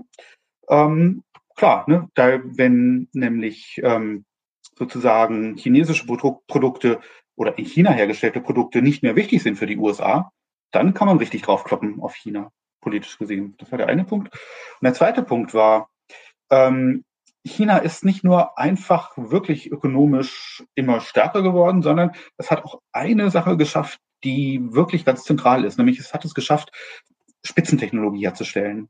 Das heißt, die haben nicht nur Masse gemacht, die haben auch Qualität gemacht. Ne? Huawei, Paradebeispiel dafür. Huawei Nummer eins weltweit bei 5G. 5G dieser neue Mobilfunkstandard und der ist ganz, ganz wichtig. Und Huawei hatte eigentlich alle eingemacht, weil mit Huawei-Preisen konnte niemand mithalten und auch mit der Qualität konnte kaum jemand mithalten. Und die Idee von dem Trump war, es sind auch verschiedene Sachen, die eine Rolle spielen, aber ein zentraler Faktor war, zu sagen, ähm, wenn wir China stoppen wollen, Chinas Aufstieg stoppen wollen, dann müssen wir denen auch sozusagen die Technologiespitze nehmen. Das heißt, wir müssen die machen zu einem Land, das, was weiß ich, äh, Schuhe und billiges Plastikspielzeug herstellt, aber nicht jetzt hier die Hightech-Produkte. Ne? Sondern, also die müssen für uns reserviert bleiben. Und deswegen hat er, ist einer der Gründe gewesen, warum er Huawei angegriffen hat, mit Sanktionen belegt. Auch eine ganze Reihe weiterer Hightech-Konzerne mit Sanktionen belegt mit den unterschiedlichsten Begründungen. Aber klar, das war sozusagen der oder ist immer noch der Versuch, eben China diese Hochtechnologiespitze zu nehmen und es zu einem Land zu machen, das eben den technologischen Durchbruch nicht schafft. Wobei ja dann Deutschland, also wir haben natürlich über die USA gesprochen, aber Deutschland sitzt da schon wieder so ein bisschen zwischen den Stühlen. Ähm, ja. was, ist, was ist Deutschlands Interesse in China? Ähm, und es scheint ja dann tatsächlich oft, oft so zu sein, dass die Medien dann einen viel härteren Anti-China-Kurs fahren als die, ja, ich sag mal, die, die Politikerelite oder auch die, ähm, ja, die Unternehmerelite, die ja da wirklich starke Interessen hat äh, oder zu, zu, zu haben scheint ähm, in China. Äh, ja. Wie, ja, kannst, kannst du uns das erklären oder auseinanderfieseln?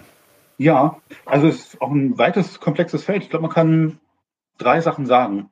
Das eine ist, die Bundesrepublik oder die Bundesregierung ähm, hat kein Interesse daran, dass China zu einer wirklich global dominanten Macht wird. Denn dann verliert sie selbst Einfluss. Insofern ist sie ganz auf der Seite der USA. Das ist der eine Punkt. Anderer gegenläufiger Punkt ist, deutsche Konzerne haben in den 80er Jahren schon angefangen, in China zu investieren. Das Paradebeispiel ist immer VW. VW hat in Shanghai sein erstes Werk aufgebaut, ist in China gewaltig expandiert und es ist inzwischen so, dass ähm, fast die Hälfte des VW-Absatzes nach Stückzahl gemessen in China verkauft wird. Das heißt also, wenn VW praktisch äh, sein China-Geschäft nicht hätte, dann wäre es um die Hälfte, knapp die Hälfte ärmer sozusagen. Und dann würde von dem heutigen mächtigen VW-Konzern, wie wir ihn kennen, würde nicht mehr viel übrig bleiben. Das heißt, für VW und eine ganze Reihe weiterer Konzerne, die Autobranche sowieso, aber auch andere Branchen, ist China inzwischen so wichtig geworden, dass sie eigentlich nicht mehr darauf verzichten können. Das hat mehrere Gründe. Einer ist, dass China einfach ein riesiger Markt ist, 1,4 ne? Milliarden Menschen und China macht eine erfolgreiche Armutsbekämpfung. Das heißt, das sind nicht nur 1,4 Milliarden, von denen eine Milliarde sowieso am Hungertuch nagt. Nee, so ist das nicht mehr. Ne, sondern es sind 1,4 Milliarden, die sich immer mehr leisten können. Und wenn man das mal vergleicht, die EU 450 Milliarden, die USA äh, Millionen, die USA 330 Millionen, also beide zusammengenommen, grob halb so viele Menschen, halb so großer Absatzmarkt wie China, ne, langfristig gesehen. Das heißt also, ähm, eine ganze Reihe deutsche Konzerne sehen sich nicht in der Lage, wirklich ähm, langfristig erfolgreich zu sein, wenn sie auf ihr China-Geschäft verzichten müssten. Ist eine Zwangslage. Auch nicht so einfach, denn VW beispielsweise oder auch andere Autokonzerne, die müssen jetzt erleben, dass China, das Land, wo sie so tolle Geschäfte machen, Schweine viel Geld verdienen, dass dieses Land jetzt eine eigene Autoindustrie aufbaut, eine Elektroautoindustrie. Und gerade jetzt fängt es an, dass chinesische Elektroautohersteller versuchen, ihre Karren in Deutschland zu verkaufen. Das heißt also, VW hat jetzt plötzlich das Problem, dass das Land, in dem es so Schweine viel Geld verdient, Konzerne nach Deutschland schickt, sozusagen, die VW hier das Wasser abgraben. Also, ne, total widersprüchliche Interessen. Und diese widersprüchlichen Interessen, die sind äh, eben so geartet, dass auf der einen Seite nach wie vor ein massives Interesse an der wirtschaftlichen Zusammenarbeit mit China da ist, auf der anderen Seite aber China immer mehr als Rivale gilt. Und ja, die Interessen sind so sehr ineinander verflochten, dass man schauen muss, wie es weitergeht. Ich glaube, die Regierung, Bundesregierung selbst hat riesige Probleme, dieses Interessenknäuel irgendwie zu entwirren. Man kann eine Tendenz feststellen und die Tendenz ist, dass die Rivalität, sozusagen das Rivalitätsinteresse immer stärker wird. Und das steuert in Richtung Konfrontation. Genau, und ich meine, da, da sieht man auch wieder ähnliche Muster, ähm, zumindest in, in der medialen Darstellung äh, ja, von chinesischen Themen, sage ich mal ähm, wie man auch äh, sie ja, bei, dem, bei dem Thema Russland beobachten konnte, nämlich dieses, ja, dieses Trommeln, ähm, dieses, dieses Fokussieren oder Hyperfokussieren auf bestimmte Situationen, die ja eventuell auch natürlich ähm, gravierende Situationen sind. Nehmen wir mal zwei von diesen äh, Situationen, die auch medial bei uns mhm. ja, 2019, glaube ich, und 2020 groß aufgearbeitet wurden. Ähm, äh, was, worüber wir jetzt nicht sprechen, ist wie Chinas äh, Corona-Politik, äh, von hier äh, über Chinas Corona-Politik berichtet wurde, Olympia und diese ganzen Geschichten. Ähm, aber wir schauen uns das erstmal an. Äh, vor Corona gab es einmal diese Hongkong-Proteste und dann gab es natürlich die Situation in Xinjiang ähm, mit den Uiguren. Darüber berichten ja ähm, die Medien hier relativ äh, ja, parteiisch, sag ich mal, mhm. ähm, beziehungsweise äh, auch teilweise wirklich einfach falsch. Kannst du uns kurz erklären aus deiner Sicht, was, was da los war in Hongkong und, und was vielleicht los ist in Xinjiang und äh, wie du die Berichterstattung dazu einschätzt hier in mhm. Deutschland oder Europa? Das, ja, das Grundproblem in Hongkong ist, denke ich, das Land war seit ähm, den 1840er Jahren eine britische Kolonie bis 1997. Ne, das heißt also, die Bevölkerung dort ist wirklich durch die Kolonialherrschaft geprägt und damit auch in gewissem Maß ja, westlich und antikommunistisch geprägt. Und auf der anderen Seite ist natürlich Hongkong ein Teil Chinas, ne, das halt von der Kolonialmacht China entrissen wurde. Aber ne, wir wissen ja, die ganze Kolonialherrschaft ist ja letztlich eine illegale Herrschaft gewesen und 1997 wurde also Hongkong zurückgegeben. Und das ist natürlich eine ganz schwierige Situation, wenn da eine Bevölkerung, die in starken Teilen so geprägt ist, plötzlich jetzt wieder eingegliedert werden soll in die Volksrepublik. Man könnte jetzt wirklich auf Details eingehen. Das möchte ich jetzt aber nicht. Letztlich ist aus dieser Spannung, ähm, ja, diese Spannung ist bis heute nicht aufgelöst worden und entzündet hat sich das ähm, im Jahr 2019 an einer Geschichte. Ähm, da ging es drum, ob ähm, bestimmte Auslieferungsabkommen getroffen werden können, also letztlich strafrechtliche Sachen. Und ähm, äh, ich denke, das führt jetzt nicht weiter zu sehr in die Einzelheiten reinzugehen. Jedenfalls entstand da Unruhe in Hongkong und genau diese pro-westlich orientierten Teile der Bevölkerung in Hongkong, das sind nicht alle, ne, sind nicht alle so orientiert, aber doch sind starke Kräfte so orientiert. Und die sind dann auf die Straße gegangen, haben protestiert und sind sofort unterstützt worden vom Westen. Ne, die sind, da sind eine ganze Reihe Trump-Fans dabei gewesen, die haben mit äh, Trump-Postern demonstriert. Einige haben sogar bittere Geschichte mit einer britischen Kolonialflagge demonstriert. Ne, die haben wirklich gesagt, uns ist die britische Kolonialherrschaft lieber als die Eingliederung in die Volksrepublik. Aus meiner Sicht haarsträubend. Das sind halt diese Proteste gewesen. Und für die Volksrepublik ist das ein immenses Problem. Sie versucht das im Moment zu lösen, teilweise repressiv, teilweise durch Angebote an die Bevölkerung. Sehr komplexe Lage. Ähm, klar ist es, dass der Westen sich insofern einmischt, äh, als er diese pro-westlichen Kräfte massiv unterstützt, massiv fördert und hypt richtig das ist natürlich auch eine Einmischung in die inneren Angelegenheiten der Volksrepublik. Ne? Also etwas, was man nicht tut in der internationalen Politik, also offiziell nicht, nicht tut in der internationalen Politik. Ja, das äh, nur kurz zu der Grundkonstellation in Hongkong. Man muss schauen, wie es weitergeht. Es ist eine offene Entwicklung. Ähm, eine zweite Sache ist die Geschichte in Xinjiang, auch in sich sehr komplex. Xinjiang im Nordwesten Chinas, die Uiguren leben dort, die uigurische Minderheit spricht eine Turksprache, ist von ihrer Religion her ähm, islamisch, äh, stark islamisch geprägt.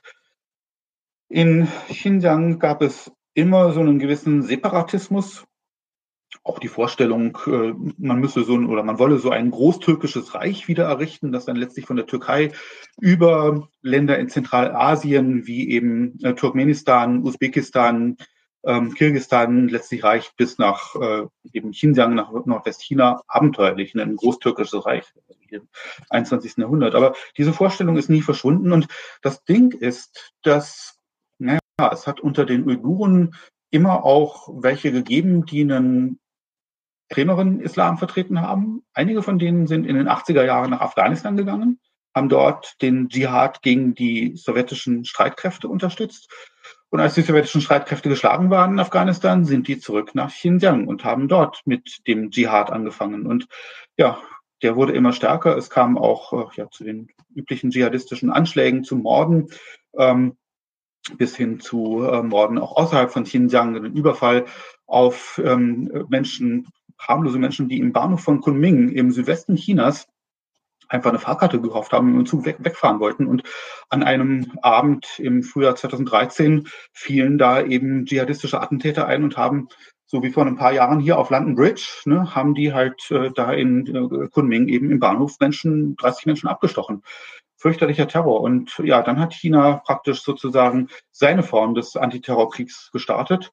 Die ist wie ich persönlich finde, eine sehr unschöne Sache gewesen, genauso wie der westliche Antiterrorkrieg eine wirklich sehr unschöne Sache gewesen ist, mit den Verschleppungen von tatsächlichen oder angeblichen Terroristen in Folterlager, wo einige auch ermordet wurden äh, von Sicherheitskräften eben oder von Geheimdienstlern. Ähm, ja, ähm, und ja, dieser chinesische Antiterrorkrieg sozusagen, dieser Anti-Dschihad, der hat halt gearbeitet mit Lagern. Es ist bis heute nicht wirklich viel zuverlässig bekannt über diese Lager. Es ist klar, dass es welche gegeben hat. Ähm, in diese Lager wurden Menschen gegen ihren Willen gebracht, nicht nur, aber immer wieder auch gegen ihren Willen. Ähm, sie wurden dort einer Art Umerziehung unterzogen. Sie haben dort auch, das ist auch Teil des Programms gewesen, zum Beispiel Sprachunterricht erhalten. Es gab Gegenden in Xinjiang, abgelegene Gegenden, wo die Leute nur Uigurisch gesprochen haben. Vielleicht kommt man in China nicht weit. Ne? Und sie haben da eben auch Chinesisch gelernt, aber das soll jetzt die Tatsache nicht ähm, beschönigen, dass es da durchaus auch repressiv zugegangen ist. Das ist im Westen aufgeblasen worden, übertrieben worden. Also die Millionen ähm, Lagerinsassen, die es da gegeben haben soll in Xinjiang, da gibt es keinen einzigen wirklich soliden Beleg für, dass es so viele gewesen sind. Es mögen 100, 200.000 gewesen sein. Das sind immer noch zu viele für mein Empfinden. Aber gut, das ist eben der chinesische Antiterrorkrieg gewesen. Und ja, im Westen wurden die teilweise zu Konzentrationslagern angeblichen aufgebauscht und zu einem Genozid an den Uiguren. Das sind wirklich, also nicht nur verbale, sondern wirklich politische Missgriffe Begriffe. Äh, und wenn man von einem Genozid spricht, dann ja, muss man sich schon fragen, ob das nicht teilweise wirklich an, an äh, eben ja eine Gleichstellung mit äh, der Shoah eben ranreichen soll von der Intention dahinter. Und dann wird es nun wirklich aus äh, meiner Ansicht nach eben wirklich ähm, kriminell.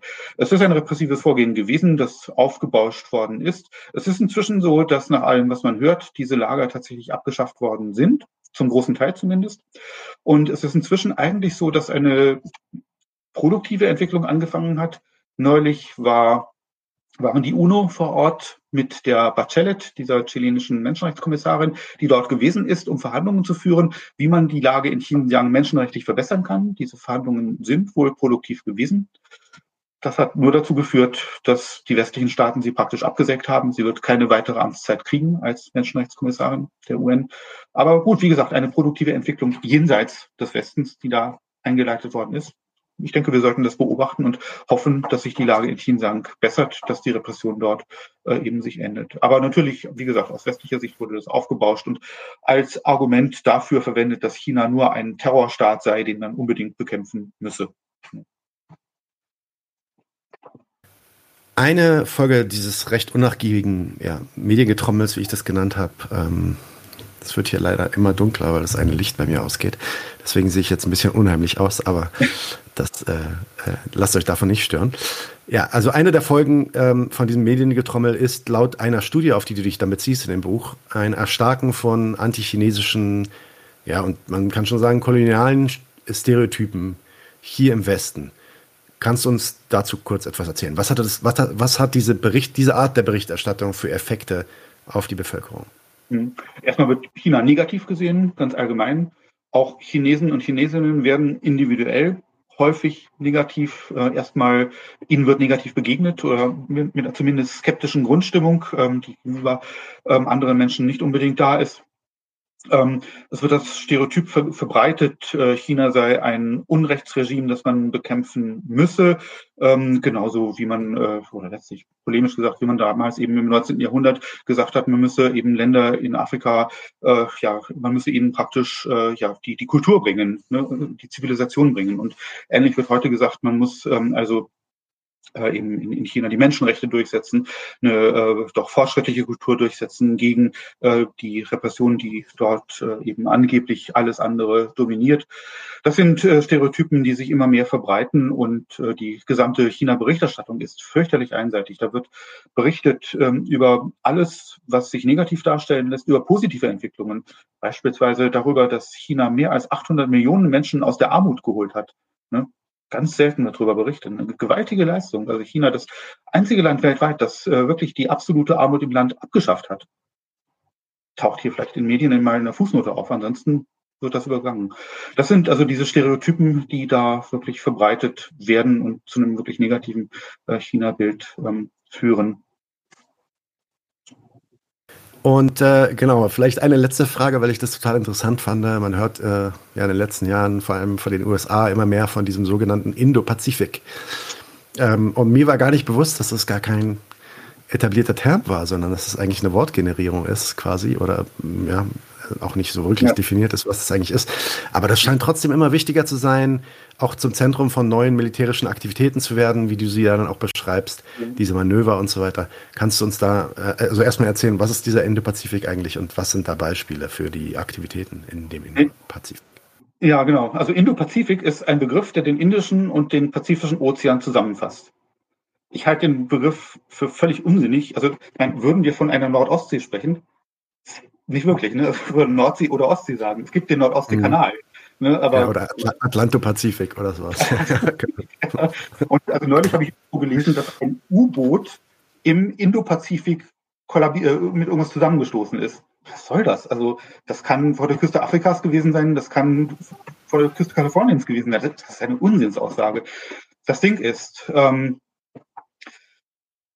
entstanden, der Begriff ist wirklich geschaffen worden. Und zwar seit, ja, also ernsthaft seit 2017, 18. Der Hintergrund ist, ähm, das hat eigentlich erstmal nichts mit den USA zu tun. Der Hintergrund hatte erstmal mit Indien zu tun.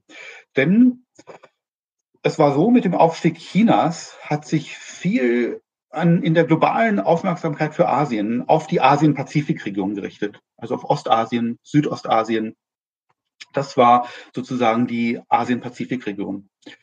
Indien war da außen vor. Ne, und das ist natürlich echt eine blöde Sache, wenn man bei so einer gigantischen Entwicklung, so einem ökonomischen Aufschwung, wie er da stattgefunden hat, wenn man da strukturell außen vor ist. Und insofern hat Indien immer mal getestet, ob man nicht so begrifflich sich zumindest da andocken kann als Indo-Pazifik halt.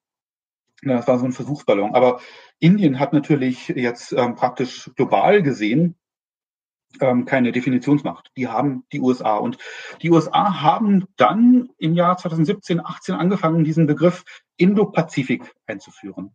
Mit dem Ziel praktisch ähm, beide Weltmeere ähm, in einen Begriff zusammenzufassen, in denen sie bei ihren Operationen gegen China aktiv sind. Das sind sie natürlich zum einen im Pazifik, ein bekanntes Beispiel Japan, ein Staat am Pazifik, engster Verbündeter der USA in Ostasien, ganz stark antichinesisch von seiner politischen Grundausrichtung her. Australien auch inzwischen mit einer stark antichinesischen Ausrichtung an der Seite der USA am Pazifik gelegen. Aber es gab immer auch Indien. Ne? Und Indien versteht sich selbst als traditionellen asiatischen Rivalen Chinas. Klar, beide Länder eine riesengroß, ne? 1,4 Milliarden Menschen heute, eine uralte Geschichte, eine uralte Zivilisation in, in beiden Ländern, mit denen die europäische Zivilisation kaum mitkommt, ne, selbst wenn man die alten Griechen noch einbezieht. Ähm, Indien und China gehen deutlich weiter zurück. Da, ähm, ja, und also von daher, Indien versteht sich ähm, eigentlich traditionell als großen asiatischen Rivalen Chinas und die westlichen Staaten versuchen, die Spannungen, die es gibt zwischen Indien und China, die gegen China zu nutzen. Es gibt Spannungen zwischen Indien und China. Es hat Grenzkriege gegeben. Es hat vor zwei Jahren zum letzten Mal Scharmützel an der indisch-chinesischen Grenzdemarkationslinie, muss man genau sagen, im Himalaya gegeben. Ne, und die Spannungen sind alles andere als gelöst. Es gibt viele weitere Spannungen noch zwischen Indien und China. Das ist ein sehr angespanntes Verhältnis. Und da sagen die USA oder auch die Bundesregierung, die sagen, oh, das kommt uns gerade recht. Ne? Da ist ein Land, was ein Problem mit China hat das ziehen wir doch auf unsere Seite und mit dem zusammen gehen wir doch gegen China vor. Da sind wir gleich ein Land mehr, ein riesiges Land, eine riesige Wirtschaftsmacht inzwischen auch mehr. Und ähm, ja, das ist sozusagen das Konzept auch hinter dem Indo-Pazifik, ne, dass man sagt, nicht nur mit Japan und Australien am Pazifik, sondern auch mit Indien am Indischen Ozean ähm, bringt man sich sozusagen gegen China in Stellung. Der Indo-Pazifik, der Begriff, ist also, wenn man so will, also, also das ist ganz klar ein geostrategisch motivierter Begriff, der sachlich völlig unsinnig ist, meiner Auffassung nach, und gleichzeitig einer, der antichinesisch motiviert ist. Ne, also ein antichinesischer Kampfbegriff eigentlich, Indo-Pazifik. Also aus beiden Gründen versuche ich persönlich ihn zu vermeiden, weil er einfach, ja, gut. Ähm, ja, das wäre sozusagen der Hintergrund dazu. Ja, okay, sehr interessant. Dann würde ich jetzt zum Abschluss vielleicht noch drei Fragen stellen wollen. Wenn noch irgendwer Fragen hat im Chat, äh, versucht mal zu fragen. Ich habe schon ein paar Fragen gesehen, die ich äh, ja, die eine oder andere passt jetzt vielleicht nicht mehr so, vielleicht kann ich die aber gleich unterbringen. Die erste Frage, die ich hätte, ähm, gibt es, also es, was, was, ist, was ist eigentlich der, die Beziehung, sage ich mal, beziehungsweise die, ähm, ja, die, der Konflikt, den man hat mit diesen beiden laufenden Konflikten. Worauf ich hinaus will, ist, dass die USA sich ja auch ähm, mit dem Aufkommen ähm, des äh, Ukraine-Kriegs jetzt und mit der mit militärischen und finanziellen Bindung ähm, da ja eigentlich gar nicht so sehr ähm, mit ihren Plänen ähm, zufrieden sind, quasi, beziehungsweise so ein bisschen ihre Pläne bezü bezüglich China durchkreuzt sehen. Und ähm, die Idee von den Amerikanern ja eigentlich eher ist, dass man sich nicht an die zwei Fronten ähm, begeben sollte, sondern man sich eher auf einen dieser Gegner irgendwie konzentrieren sollte. Zumindest hat, ja, sind das so ein paar ähm, also Interviews von hohen Regierungsbeamten, die ich mal gelesen habe. Ähm, wie würdest du das, ähm, wie würdest du das einschätzen? Wie würdest du sagen, was, was ist da die Beziehung? Gibt es da vielleicht sogar die Idee, dass man jetzt erstmal mit Russland klarkommen muss, um dann China irgendwie sich vorzunehmen? Oder ähm, wie, wie passiert das? Das ist genau der Streitpunkt. Und da sind die sich auch nicht alle einig. Also das Problem ist ähm, sozusagen aus Sicht von US-Strategen, die sagen, unser großer Rivale ist China das bestreitet kaum mehr jemand oder das sieht kaum mehr anders, jemand anders in, in, im US-Establishment. Das ist also völlig klar. Die Frage ist nur, ähm, wenn man praktisch auf den großen Machtkampf gegen China orientiert, was ist da mit Russland? Na, und da sagen manche, Trump hat eher in diese Richtung gehört, da sagen manche, ähm, wenn wir uns mit China anlegen, das ist genug. Ne? Also das ist schwer genug. Dann müssen wir dafür sorgen, dass Russ Russland uns gegenüber halbwegs neutral ist. Also, dass wir nicht zusätzlichen Stress mit Russland haben. Nun ist es aber so, dass genau in dieser Situation Russland seinerseits ja, wir hatten es vorhin ja kurz, stärker geworden ist. In Syrien auftritt gegen US-Interessen, inzwischen auch in Mali ist, ne, präsent ist, militärisch präsent ist und ja, da geht es für die USA dann auch so langsam ans Eingemachte, wenn Russland praktisch versucht, wieder zu einer Weltmacht zu werden. Und die gegenwärtige Regierung versucht es so zu lösen, gerade jetzt nach dem Ukraine-Krieg, ne, mit dem Russland ja praktisch demonstrieren wollte, dass es in der Lage ist, einen schnellen Krieg zu führen und einen Krieg zu gewinnen. Da sagt jetzt die gegenwärtige US-Regierung, das geht nicht. Wir müssen jetzt die Chance nutzen, um Russland ein für alle Mal fertig zu machen, wie auch immer das konkret sein soll. Aber wir müssen Russland als Machtfaktor ausschalten, auch mit dem Ziel, dass wir es dann in dem großen Machtkampf nur noch mit China zu tun haben. Ne, das ist sozusagen die Perspektive. Manche in den USA sagen, ähm, Leute, das ist haarig. Also das kriegen wir nicht gebacken, Russland komplett auszuschalten. Ne? Und was wir gerade machen, ist halt, Russland vielleicht zu schwächen, ist aber nicht komplett auszuschalten und gleichzeitig an die Seite Chinas zu treiben. Und dann haben wir genau, was wir nicht wollten, es nämlich mit Russland, äh, mit China und einem vielleicht geschwächten, aber egal, Russland zu tun. Ne, also das ist sozusagen das Dilemma, in dem die USA gerade stehen. Und es kommt hinzu, was du gerade erwähnt hast, ne, dass die USA eigentlich vorhatten, ihre militärischen Kräfte wirklich voll und ganz auf China zu konzentrieren. Was machen sie jetzt gerade? Haben ihre Soldaten in Europa, in Europa, ne, auf über 100.000 erhöht. Genau das, was sie nicht wollten. Ne? Also die stecken auch in mehreren Dilemmata gerade drin. Und ja, man muss schauen, wie sie eben weiter damit umgehen.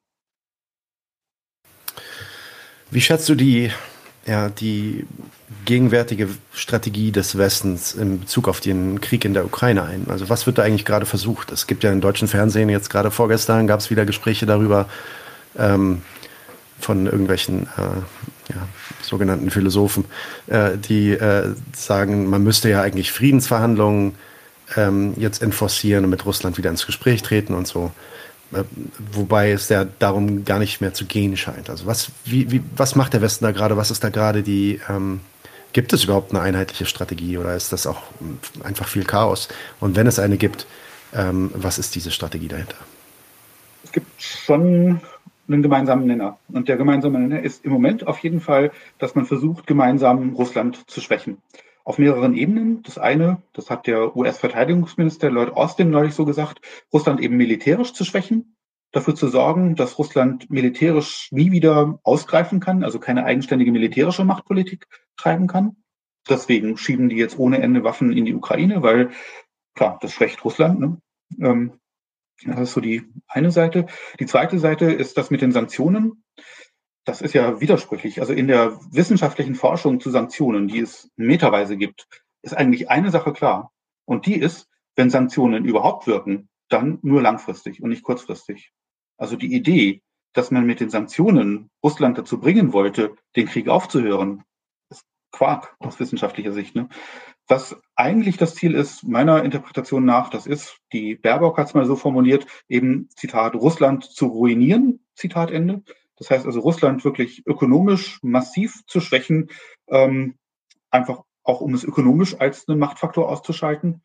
Und ein dritter Punkt ist, dass versucht wird, vom Westen Russland zu isolieren. Das hat man bei dem G7-Gipfel gesehen. Es ist ja so, dass Russland nicht isoliert ist. Ne? Also die überwiegende Mehrheit aller Staaten weltweit findet den Krieg fürchterlich und scheiße und ist dafür, dass er sofort aufhört. Aber drei Viertel aller Staaten weltweit sind nicht bereit, gegen Russland mit Sanktionen vorzugehen. Die sagen, ja Leute, ihr habt den Irakkrieg geführt, den Kosovo-Krieg und haben wir euch mit Sanktionen überzogen? Nö. Also warum sollen wir jetzt Russland mit Sanktionen überziehen? Ne? Und ähm, Insofern die Isolierung Russlands, das wäre sozusagen das dritte große Ziel des Westens, auch um Russland auszuschalten als Machtfaktor. Das gelingt bislang nicht. Da sind keine wirklichen Fortschritte in Sicht. Das sind sozusagen die drei Punkte, bei denen der Westen im Moment an einem Strang zieht. Es gibt Detailauseinandersetzungen. Welche Waffen soll man jetzt liefern? Wie weit kann man gehen? Riskiert man, dass Russland einen als Kriegspartei an, äh, ansieht und plötzlich auch Raketen hier einschlagen? Ne? Also viele Detailfragen, aber das wäre sozusagen, das wäre sozusagen der große gemeinsame Nenner auf westlicher Seite. Im Moment jedenfalls noch. Gut, ähm, dann bevor ich zu meiner letzten Frage komme, würde ich jetzt doch noch mal ganz kurz vielleicht zwei Fragen aus dem Chat aufnehmen. Ähm, eine Frage, die kam relativ weit am Anfang und da ging es äh, darum, ähm, wir hatten darüber gesprochen, gab es überhaupt irgendwelche, irgendwelche Berichterstatter oder Politiker, die nicht überrascht waren von, von dem Beginn des Krieges in der Ukraine. Und Nightmare Reality fragt, war es äh, nicht so, dass so viele Leute so überrascht waren, weil Putin mehr Rationalität zugetraut worden war? Ähm, würdest du das so unterschreiben? Ja, ich würde es so formulieren. Ähm, es waren tatsächlich die allermeisten überrascht. Es ist auch nicht bis heute nicht wirklich klar, was die USA genau wussten. Also welche Geheimdiensterkenntnisse ja, genau. Klar. Genau, also nur weil sie es gesagt haben, heißt es nicht, dass sie es wussten. So ist es auf jeden Fall. Ja. Genau. Ähm, also klar ist, dass viele gesagt haben, ähm, äh, oder andersrum, ähm, viele haben die Regierung von Putin so eingeschätzt, dass sie zwar gewisse Risiken eingeht, aber durchaus nur kalkulierte Risiken. Ne, also durchaus mal was machen, wo man nicht ganz genau weiß, geht's gut oder nicht, aber in einem wirklich strengen Rahmen, so dass es nicht zu einer Katastrophe führen kann. Und dieser Krieg gegen die Ukraine, ähm, da haben viele gedacht, ich auch, ne, haben vorher gedacht, ähm, das kann doch nicht gut gehen. Ne? Also selbst wenn die es schaffen, die Ukraine militärisch niederzuschlagen, der Guerilla-Widerstand wird gewaltig sein. Ne? Also die holen sich da gerade mal einen Afghanistan 2 ins Haus. Afghanistan der 80er Jahre, ne? was die sowjetische Armee damals nicht geschafft hat und was die Sowjetunion zum Zusammenbruch der Sowjetunion beigetragen hat. Ne? Also das waren so, ähm, das war ein gängiges Argument, dass man gesagt hat, die Regierung von Putin in gewissem Maß risikobereit, aber kalkuliert. Ne? Und nicht nur ein solches großes Risiko, das die nicht machen. Das war tatsächlich ein, ähm, ein Punkt. Und ähm, das ist ein Punkt, wo ich bis heute nicht verstehe, was die wirklich da vorhatten und auch viele andere das nicht wirklich einstufen können. Viele ähm, übertünchen dieses Dilemma heute damit, äh, dass sie sagen, ja, Russland ist imperialistisch und jetzt sieht man es halt mal, ne? aber ähm, so die Detailfrage, es stimmt in gewissen, äh, hat imperialistische Züge, ne? aber das ähm, löst also die Detailfrage nicht äh, wirklich, was da konkret in den Entscheidungsprozessen abgelaufen ist müssen wir vielleicht den Historikern überlassen oder irgendwann, wenn mal jemand auspackt aus dem Regierungszirkel. Ja, ja so ist es. Und dann äh, fragt Gargoyle 161, 161, äh, fragt nach, ähm, genau, da geht es jetzt zurück nach China und da ist die Idee, ähm, was ist deine Position zu der Berichterstattung über ja, Überwachungstechniken in China, über die ja hier auch oft geredet wurde, wie dieses sogenannte soziale Punktesystem? Ähm, und ob du das auch ein, ähm, einordnen würdest in, also ich erweitere jetzt die Frage ein bisschen, würdest du das auch einordnen in diese Art von ähm, ja, äh, Aufblähung und vielleicht äh, Hetze gegen äh, antichinesisches ähm, ja, äh, Ressentiment quasi in den Medien? Mhm. Oder was hat es damit auf sich? Ja, es, es, es ist auch vielfältig. Also ähm, ich meine, das ähm, Überwachungssystem ist schon krass, was die da haben. Also allein die Überwachungstechniken. Ich meine, ich lebe in London, da hängt auch an, an jeder zweiten Straßenecke hängt eine Videokamera, eine Überwachungskamera und viele haben das an der Haustür. Ne? Also finde ich auch höchst uncool. Ne? Ähm, also ähm, mir persönlich gefällt es gar nicht und ähm, diesen Grad an ähm, Videoüberwachungspotenzial, was es in China gibt, möchte ich eigentlich nicht hier haben, wo ich lebe. Ne? Das ist meine persönliche Position dazu. Allerdings muss ich auch sagen, ne, also das ist in China das ist nicht meine Sache, darüber zu entscheiden. Darüber müssen sich die Menschen in China die Köpfe einschlagen oder eben auch nicht. Wenn sie es nicht schlimm finden, dann eben nicht, wie auch immer. Ähm, also ich würde mir nicht anmaßen, ähm, das jetzt als Maßstab sozusagen ähm, dafür zu nehmen, eben oder zu sagen, China ist ein Überwachungsstaat, Punkt, und deswegen müssen wir ihn verurteilen. Das nicht. Ne? Das ist ein Moment, was ich persönlich sehr unschön finde, ähm, wo ich aber sagen würde, es gibt auch Sachen in China, die sind gewaltig. Also Armutsbekämpfung zum Beispiel, große Leistung. Es gibt beides. Ne? Also man muss diesen Staat meiner Ansicht nach weder verherrlichen noch irgendwie verteufeln, ne? sondern man muss ihn einfach stehen lassen als das, was er ist ne? und sich das genau anschauen. Und ähm, ich, ich finde ein hochinteressantes Land und ähm, ja, die äh, Sache noch mit dem Punktesystem, das ist auch so ein Ding. Ähm, es gibt dieses Punktesystem, das ist völlig richtig. Ähm, es ist was, was ich persönlich nicht schön finde und auch hier so in dieser Form nicht haben möchte, obwohl man zu sagen muss, dieses Punktesystem hat ja ganz verschiedene Stränge.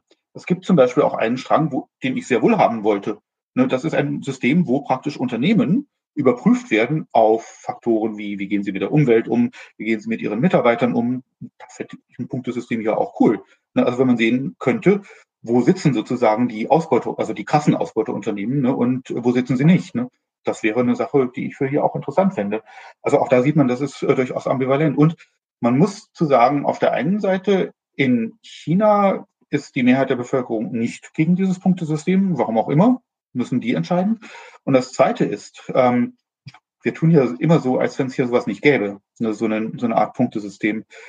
Hier funktioniert es anders. Ne? Also bei Bewerbungsgesprächen zum Beispiel, da wo vielleicht dieses Punktesystem zum Einsatz kommen würde in China, was kommt denn hier zum Einsatz? Ne, hier kommen soziale Prägungen zum Einsatz. Ne, also wenn du hier in Westeuropa groß wirst als ein Arbeiterkind, hast du ein Verhalten, das nicht dasselbe ist, wie wenn du groß wirst als ein Kind von der Großbourgeoisie, äh, das mit klassischer Musik und äh, klassischer Kultur erzogen wird. Ne, und das sind Sachen, die hier bei Bewerbungsgesprächen sozusagen überprüft werden. Also es gibt hier sowohl eine, äh, im gesellschaftlichen Umgang miteinander so eine Klassifizierung, das ist halt kein festes Punktesystem, sondern das sind so soziale Distinktionen je nach Klassenzugehörigkeit. Und das ist was, was auch sehr unschön ist. Das heißt also, ich wäre immer dafür, auf der einen Seite nicht irgendwas jetzt ähm, toll oder umgekehrt fürchterlich zu finden, weil es aus China kommt, sondern erstmal genau hinzuschauen und auf der anderen Seite aber auch zu schauen, wie ist es denn eigentlich bei uns? Ne? Haben wir sowas nicht oder haben wir es wirklich nicht oder gibt es das in anderer Form? Das heißt also wirklich differenziert so hinzuschauen und sich ein differenziertes Urteil zu binden, zu, zu bilden, ja, dann kann man, dann kann man weiterschauen. Ja, wenn man sich ähm, gegen äh, Überwachung und, und die, die Heranbildung von Polizeistaaten irgendwie wehren möchte, dann muss man nicht lange nach China reisen, sondern kann einfach nur hier um die Ecke schauen. Ne? Ähm, ich meine, ein paar andere Sachen, die in so, in so eine Art Kredit, äh, in so eine Art äh, Punktesystem eigentlich reinfallen, wäre zum Beispiel Kreditbewertung, wäre zum Beispiel Schufa. Äh, wir haben auch polizeiliche Führungszeugnisse, die dann teilweise von äh, Arbeitnehmern auch erfragt werden dürfen und so weiter.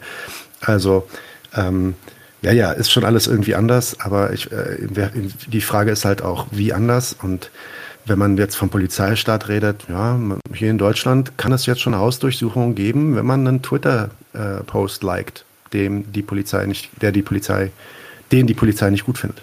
Ja, es passiert ähm, fünf, sechs große Durchsuchungen auf Basis von einem Twitter-Like, nicht mal einem Share oder sowas, wirklich von einem Like. Also insofern ähm, wir brauchen da auf jeden Fall auch Widerstand hier vor Ort, also bevor wir uns da immer mit dem Finger auf andere zeigen.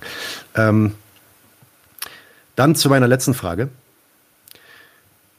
Dein Buch endet mit einer, also es war ein bisschen heavy am Ende, muss ich sagen, endet mit so einer relativ starken Warnung vor einem dritten Weltkrieg. Und du, du siehst ja im Endeffekt eigentlich nur die Konsequenz von den Beobachtungen, die du in den letzten 20 Jahren irgendwie so ähm, äh, äh, darstellst.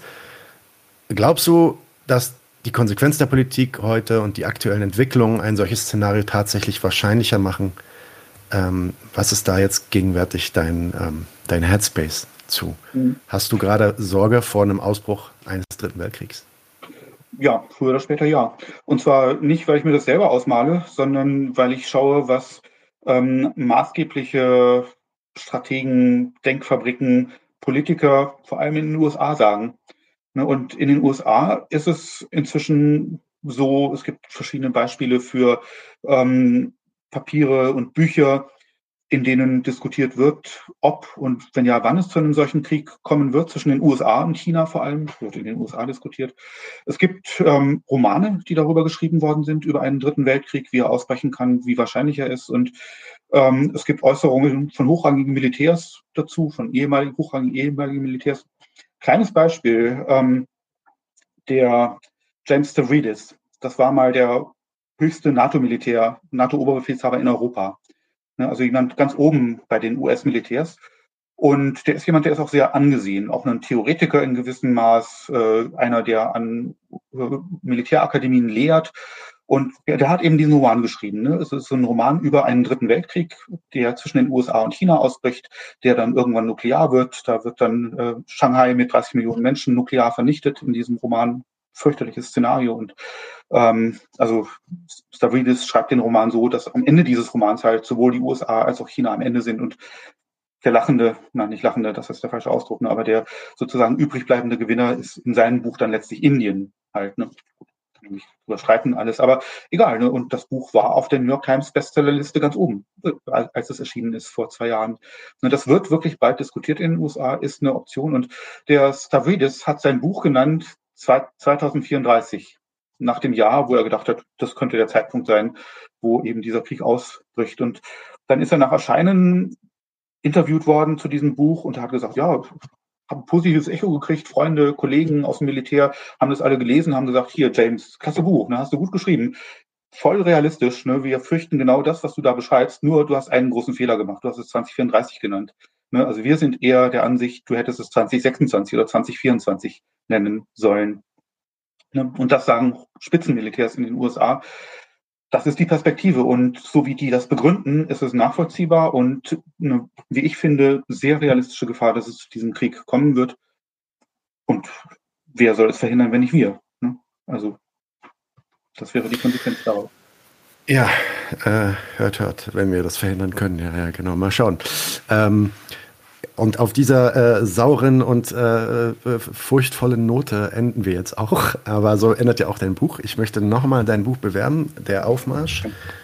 Ähm, Vorgeschichte zum Krieg, Russland, China und der Westen im Papi Rossa Verlag erschienen. Wir werden zwei Exemplare davon verlosen. Davon äh, werdet ihr in den nächsten ein, zwei Wochen mehr erfahren, wie wir das machen. Und ich möchte äh, Jörg Kronauer danken. Vielen, vielen Dank, dass du hier warst, dir so viel Zeit genommen hast für uns. Das echt, äh, war echt sehr aufschlussreich. Ich hoffe, es hat auch den Leuten im Chat gefallen. Und hoffentlich können wir dich bald wieder bei uns haben, Jörg. Danke euch, dass ihr euch mit diesem Thema beschäftigt. Das ist ja wirklich, wirklich wichtig, finde ich. Und insofern auch von meiner Seite. Ja, Danke dafür. Ja, der Dank geht noch einmal zurück und damit äh, beende ich auch den Stream für heute. Äh, Nochmal vielen Dank an alle Leute im Chat. Ich konnte vielleicht nicht auf alles antworten, aber ich glaube, die, ja, die passendsten Fragen habe ich rausgenommen. Und damit wünsche ich euch einen schönen Donnerstagabend und bis äh, Sonntag. Leute, wir brauchen eure Hilfe. Wenn euch dieses Video gefallen hat, klickt auf Like, abonniert den Kanal und vergesst nicht das Glöckchen zu drücken, damit ihr benachrichtigt werdet, wenn wir neuen Content droppen. Außerdem solltet ihr uns überall folgen, wo wir verfügbar sind. Das ist Facebook, Instagram, Twitter und Twitch. Und wenn wir irgendwelche Ankündigungen machen oder Posts, dann shared, was das Zeug hält. Gebt uns all eure Liebe. Wir haben mittlerweile ziemlich signifikante Kosten. Wenn ihr es euch irgendwie leisten könnt, unterstützt uns doch auf Patreon. Dann kommt ihr auch in den Genuss verschiedener Vorteile, wie zum Beispiel Zugang zu unserer Discord-Community oder Zugang zu den ultrageheimen Patreon-Episoden, die wir dort posten. Außerdem könnt ihr uns natürlich auch über PayPal Spenden zukommen lassen. Außerdem haben wir mittlerweile einen eigenen Online-Shop. Das heißt, wenn ihr euch immer noch fragt, was ihr euren Lieben zu Weihnachten, Ostern oder sonst wie schenken könnt, geht dorthin und kauft duftes Merch. Alle Links dazu hier in der Beschreibung oder auch auf unserer Webseite 99 zu 1.de. Vielen Dank fürs Dabeisein, danke für die Unterstützung und wir sehen uns in diesem Theater.